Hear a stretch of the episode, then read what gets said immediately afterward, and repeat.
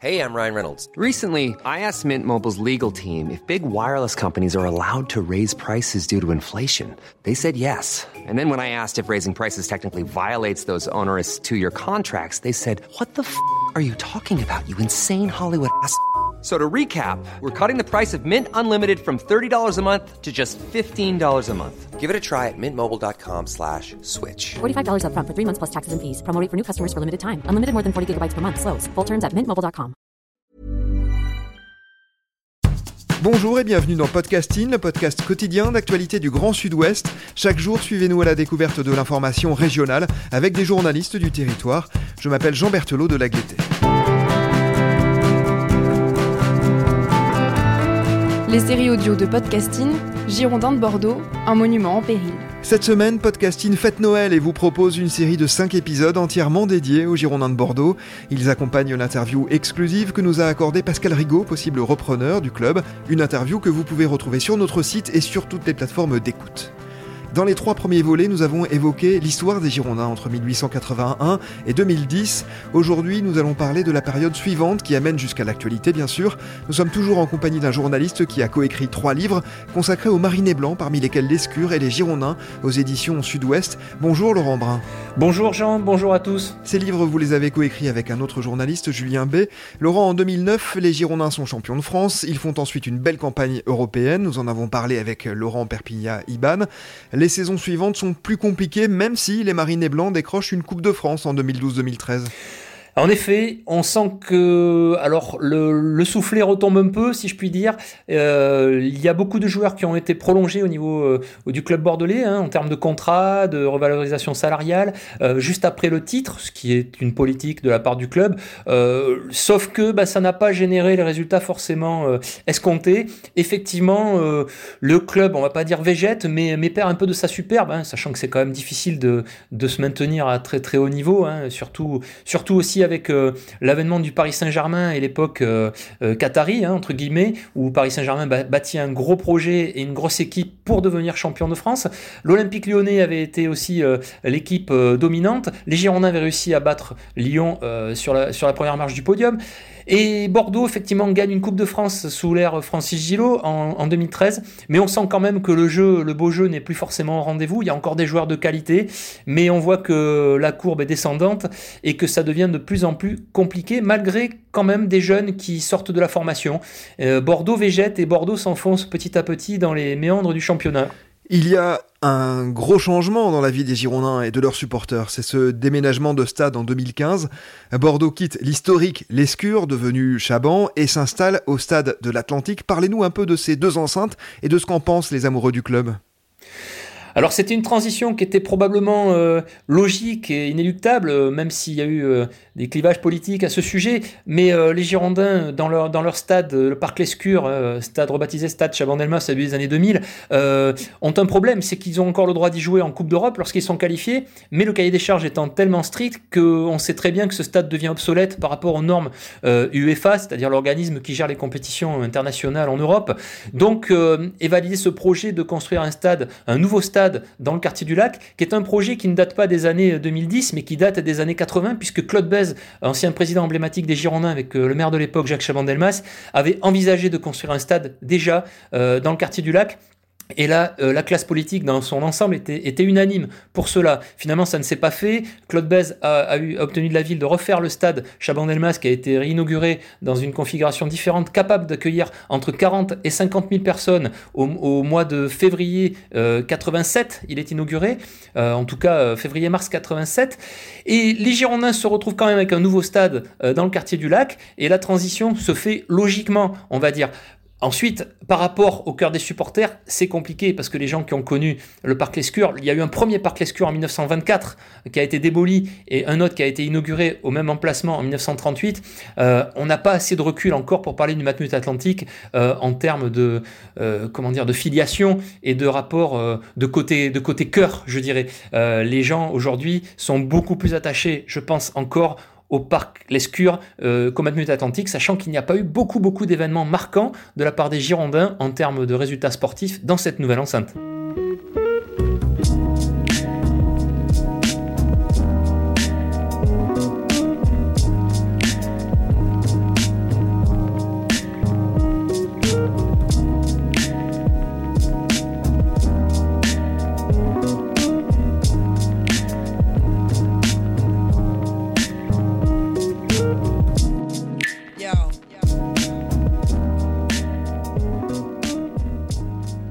Autre changement majeur, en 2018, M6 quitte les Girondins après 20 ans. Pour quelle raison la chaîne choisit-elle de se désengager? Bah, la chaîne euh, est arrivée au lendemain du, titre de 1998-99. Euh, son credo au départ c'était euh, M6, la chaîne 0% football. Finalement, elle, elle s'est investie, elle s'est impliquée, elle a gagné des titres. C'est une époque faste pour les Girondins de Bordeaux, que ce soit championnat de France, Coupe de France, Coupe de la Ligue. Et ça a correspondu à ce moment-là à une stratégie différente où, où, M6 a souhaité se désengager. Je n'ai pas tous les tenants, les aboutissants, mais ça a été un virage amorcé. M6 en parlait depuis quelques temps. M6 était critiqué quand même, il faut pas l'oublier aussi par les supporters girondins. Malgré le palmarès, le pédigré, notamment sous l'ère Jean-Louis Trio qui était président du club. Euh, et finalement, M6 a dit on ne vendra pas tant qu'on n'aura pas un repreneur sérieux. Euh, finalement, ben, ça a été cette, entreprise américaine qui est, arrivée. M6 a jugé, puis les autorités politiques aussi, que c'était le bon moment, que c'était le bon interlocuteur pour la transaction.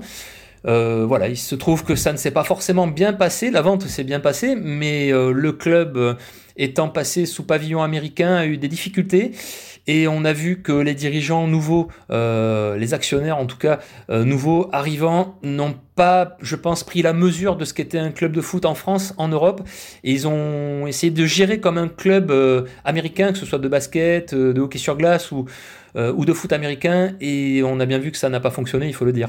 On va revenir hein, sur ces investisseurs américains, mais un mot sur un personnage que vous avez cité, Jean-Louis Trio. C'est un président qui part à ce moment-là, justement, et qui est très différent de Claude Bèze, mais qui est aussi très populaire parmi les supporters. Oui, il est, il est, moins impopulaire que, Claude Bess dans une frange de supporters, pour une frange de supporters, mais il est très populaire. C'est euh, un homme sans filtre. Euh, qui est capable de vous dire euh, tout de go que, excusez-moi, mais que vous l'emmerdez, puisque c'était un mot qui reprenait souvent, même vis-à-vis de nous, hein, les journalistes, Jean, euh, on, a, on, y a eu droit aussi. Mais c'était quelqu'un de sympathique, d'investi, de très investi, comme le président Bess, hein, dans un registre évidemment différent, qui a été titré lui aussi comme le président Bess, et, et qui, a, qui a fait beaucoup, beaucoup pour, pour le club. Alors lui hein, et, son équipe dirigeante, bien sûr, ce serait réducteur de ne parler que du président, mais qui était aussi capable d'aller aller voir les supporters, de descendre dans la fosse avec eux dans le virage euh, à l'escure ou même au, Matmut Atlantique pour aller dire bon, euh, euh, excusez-moi, hein, je le redis, mais eh, vous m'emmerdez, ça, ça va pas, il faut faire comme ça, voilà. Ou alors ça, c'est très bien, continuez à mettre l'ambiance, continuez à nous soutenir. Un président populaire du coin, du cru, qui possède aussi des, des châteaux, qui, qui, qui, est un vigneron, un homme de la terre, et qui, qui s'est exprimé aussi très librement avec tout le monde, et qui était apprécié pour son franc-parler, pour sa franchise. Voilà, on a pu lui reprocher certaines choses sur des transferts ou autres, peut-être, on aurait voulu des noms un peu plus renflants. Bon, après, on n'est jamais satisfait, mais ça a été, et on le voit encore aujourd'hui, très difficile de lui succéder au niveau de la tête du club. Et je pense que beaucoup gardent en mémoire son dernier match, euh, passé au milieu des ultramarines, avec un fumigène à la main, notamment en fin de, en fin de rencontre, lorsque l'hommage lui était rendu. Ça résume bien ce qu'était le président ce fumigène à la main. Arrivent alors deux investisseurs, GACP et King Street. Euh, qui sont-ils? Donc vous les avez évoqués tout à l'heure. Qui sont-ils et que viennent-ils faire là? Ils viennent à la base pour, euh, ben, pour faire de l'argent, parce que parce qu'aujourd'hui, euh, je pense que c'était aussi la, la volonté première du club, à savoir du trading, comme ça se fait un peu partout en Europe. sauf que le marché français, c'est pas tout à fait la même chose que certains autres marchés. On n'est pas en Angleterre, on n'est pas en Allemagne, on n'a pas non plus 60 000 personnes dans les stades. Alors hors pandémie, on est d'accord. Hein, lié euh, à la crise sanitaire du Covid-19, euh, puisqu'aujourd'hui on est dans des jauges quasiment zéro, des huis clos. Mais, euh, mais je pense qu'ils ont, ils ont mal ciblé ce qu'était le, le, football français. Et faire du trading, ça veut dire, ça veut dire recruter ou former de jeunes joueurs et les vendre. les recruter à bas prix, évidemment, ou les former à moindre coût et les vendre très cher. Il n'y en a pas beaucoup qui savent faire ça. En Europe, on a connu le FC Porto qui était capable de faire ça, l'Udinese en Italie, quelques gros clubs aussi au, au, niveau européen. L'AS Monaco a réussi un peu pendant 2-3 ans en France, mais a connu une dégringolade et s'est retrouvé en deuxième division. Euh, le LOSC à Lille, il parvient encore un peu, mais a mis un peu d'eau dans son vin, si je puis dire. Euh, c'est très très difficile et c'est très risqué de faire ça. Et je pense, sincèrement, ça n'engage que moi, que les dirigeants se sont, se sont fourvoyés dans ce combat-là et n'ont pas réussi euh, à faire ce qu'ils voulaient parce que je pense que ce n'est quasiment pas possible de le faire en France, en tout cas à Bordeaux.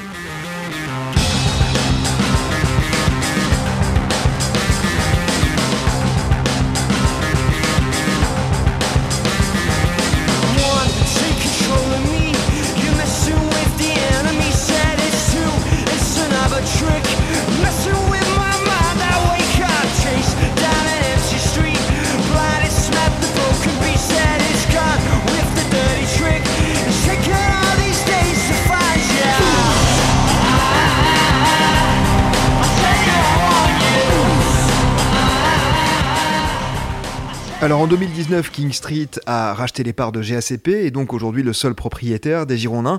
Quels moyens met-il à la disposition du club et comment son action est-elle perçue par les supporters? L'action, euh, l'action est très mal perçue par les supporters, hein, que ce soit le groupe phare euh, meneur des Ultramarines ou d'autres, hein, beaucoup plus anonymes. Euh, ça passe très très mal parce que les supporters pensent que, ben, que l'âme du club, on a parlé de l'esprit girondin créé par Claude Bess par exemple, que l'âme du club a été bafouée, que on a touché, au symbole, du club, y compris au blason. Alors d'un point de vue personnel, qu'on refasse un blason, ça ne me dérange pas, ça se fait dans tous les clubs, dans toutes les grandes marques euh, du monde, hein, des marques de prêt-à-porter, des marques automobiles. Mais, le club, c'est pas. Euh, euh, c'est, vous, vous, le savez, c'est une entité. Ici, c'est, le club phare de la région, il n'y en a pas beaucoup. Et les Girondins de Bordeaux, c'est quand même quelque chose d'ancré depuis très longtemps, depuis 1881, date de, la fondation du club au niveau omnisport. Les Girondins, c'était aussi un groupe de révolutionnaires qui a été représenté dans l'histoire de France pendant la Révolution française. Euh, Girondins de Bordeaux, attention, il faut, il faut pas se tromper dans la politique, il faut pas toucher au symbole. et, et Bordeaux Girondins sur le nouveau blason du club, ça passe pas ça passe pas. Cette politique aussi d'acheter des, joueurs à bas coût, de les revendre à gros prix, ça, ça passe pas. Euh, la direction bordelaise a, sûrement commis des erreurs, a été mal conseillée. Je ne suis pas là pour juger, je suis là pour relater des faits. A été probablement mal conseillée et, et je pense que c'est un dialogue qui est devenu inéluctable. Nous parlions du président Trio qui était capable de dialoguer avec les supporters. les nouvelles directions successives des Girondins de Bordeaux ont eu beaucoup de mal, et pour ne pas dire euh, encore du mal, parce que le dialogue, euh, je pense, est, rompu. J'espère pas définitivement, mais, mais il est rompu, et il y a une vraie fracture qui s'est opérée. Alors, on sent que depuis quelques temps, quelques mois, ça va un peu mieux au niveau des résultats sportifs. Le retour de Jean-Louis Gasset au club euh, en tant qu'entraîneur principal, il avait été adjoint de Laurent Blanc, a porté ses fruits quand même, a apaisé un peu la situation. Le retour d'Alain Roche, passé deux fois en tant que joueur par le club aussi. L'arrivée d'un joueur de génie de classe internationale comme Atem Arfa aussi. Mais que va nous réserver demain? Et un homme au cœur de tout cela cristallise hein, les rancœurs des supporters. Oui, je pense qu'il s'agit de, Frédéric Longuepé qui, qui, est peut-être en train de prendre la mesure aujourd'hui de ce qui se passe dans le, dans le club, euh, qui a peut-être pas été bien conseillé au départ, je ne sais pas, je ne suis encore pas là pour juger, mais, mais en tout cas, effectivement, il cristallise, à juste titre ou non, euh, les rancœurs, euh, les invectives. Et, c'est vrai que on a tendance à dire qu'il faut pas aller trop loin, c'est que du foot. Et, là, je crains que ce ne soit pas que du football pour les raisons que l'on vient d'évoquer. Euh, il faut de toute façon savoir raison garder et, convenance garder, mais respect garder. Mais je pense que le dialogue, pour l'instant, est vraiment, est vraiment au point mort. même si je sais que Frédéric Longuepé a, a dit dernièrement qu'il était prêt à dialoguer de nouveau. malheureusement, il y a cette fracture et, j'ai l'impression que du je t'aime moi non plus, on est passé une sorte de, euh, pas de guerre, parce que le mot est fort et cruel, mais, mais dans l'esprit de certains supporters, euh, j'ai bien peur qu'on en soit là. Donc ça va mieux, on l'a dit, Frédéric Longuepé aujourd'hui s'est entouré de gens aussi qui font que bah, ça, va mieux au niveau du club. Mais jusqu'à quand hein, On souhaite que le club se pérennise et retrouve ses lustres d'antan. Pour l'instant, c'est encore un peu, un peu chaotique, il faut le dire.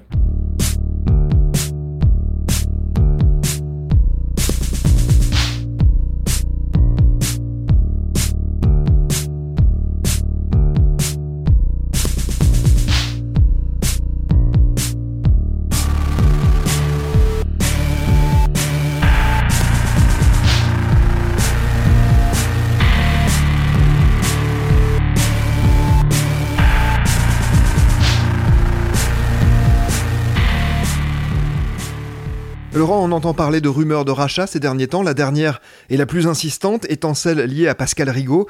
Que pouvez-vous nous en dire? C'est sérieux selon vous? Alors écoutez, j'ai découvert ça il y, a, il y, a, 15 jours dans la presse, euh, comme euh, bon nombre de gens. Euh, oui, je pense que c'est sérieux. Il y a eu d'autres dossiers plus ou moins officiellement déposés. On, on pense à, Bruno Fievé aussi, qui est proche aussi de l'ancien président des Girondins, Stéphane Martin, qui a, qui a aussi été président avant Frédéric Longuepé. je ne connais pas le, dossier. J'ai vu, j'ai lu. de toute façon, je pense que si le club est vendeur, ben, il faut étudier toutes les propositions qui arrivent sur le bureau. il y en aura sûrement des, des saugrenus, ça arrive toujours. Il y en aura sûrement des, intéressantes, des très très intéressantes, euh, des très fiables. Voilà, il faut, il faut analyser tout ceci, mais je pense remettre, euh, remettre l'église au centre du village et refaire des, Girondins un club populaire, euh, ce qui est de moins en moins, il faut le, reconnaître aussi, et, euh, et de remettre ce, ce club euh, à flot financièrement. Euh, pour l'instant, il passe ses examens de, devant la Commission nationale de contrôle de gestion, c'est bien, mais parce que l'actionnaire a aussi remis la main à la poche, comme on dit. donc il faut, il faut voir et effectivement étudier attentivement toutes les propositions de, de rachat ou d'accompagnement. Laurent, ce sera ma dernière question. Que pensent les supporters d'un possible rachat? Alors écoutez, on ne peut se fier aujourd'hui qu'aux réseaux sociaux, puisque puisqu'avec le reconfinement que nous avons connu, ça a été très compliqué d'échanger euh, comme on le faisait avant au stade ou dans la rue ou, dans certaines réunions. Euh, voilà, je, pense que les, les gens aujourd'hui attendent un changement de direction je pense dans la majorité des, euh, des analyses que je peux en tirer des constats, c'est que que le groupe dur, notamment des supporters des Girondins de Bordeaux, souhaite, je pense, un départ du président actuel et que, les nouveaux repreneurs soient des garants de l'identité bordelaise, de l'entité bordelaise, euh, de, ce que représentent les Girondins de Bordeaux euh, dans son histoire et dans, et dans son implantation géographique et culturelle, et repartir sur des bases simples, humbles, mais en remettant, euh, le club euh, au niveau où il doit être, d'un point de vue image d'abord, et d'un point de vue sportif ensuite, euh, sachant qu'il n'y a pas beaucoup de temps, je pense, pour que, pour que cela euh, se mette en place, parce qu'il y a toujours les aléas sportifs, et il ne faudrait pas que le club dégringole au classement et se retrouve une nouvelle fois peut-être en deuxième division. On n'en est pas là, mais je pense que les supporters ont envie d'aimer de nouveau leur club, de se, de se retrouver dans ce club en tant qu'identité et en tant que filiation, parce que c'est important. Merci beaucoup Laurent Brun d'avoir été avec nous tout au long de ces épisodes. Je rappelle le titre de l'un de vos livres coécrit avec Julien Bell, Escure et les Girondins aux éditions Sud-Ouest. Je rappelle également que l'interview de Pascal Rigaud, possible repreneur des Girondins que l'on vient d'évoquer, est à retrouver sur le site de Podcasting. Demain, nous conclurons notre série avec un volet entièrement dédié aux supporters du club et à leur histoire. C'est la fin de cet épisode de Podcasting, production Anne-Charlotte Delange, Juliette Chénion, Lisa Feignet, Mathilde Leuil et Marion Ruot, programmation musicale Gabriel Taïeb, réalisation Olivier Duval. Si vous aimez Podcasting, le podcast quotidien d'actualité du Grand Sud-Ouest, n'hésitez pas à vous abonner, à liker et à partager nos publications. Retrouvez-nous chaque jour à 16h30 sur notre site et sur nos réseaux sociaux, ainsi que sur ceux des médias indépendants de la région qui sont nos partenaires. Retrouvez-nous aussi sur toutes les plateformes d'écoute, dont Spotify, Apple Podcasts ou Google Podcasts. Podcasting, c'est l'actu dans la poche.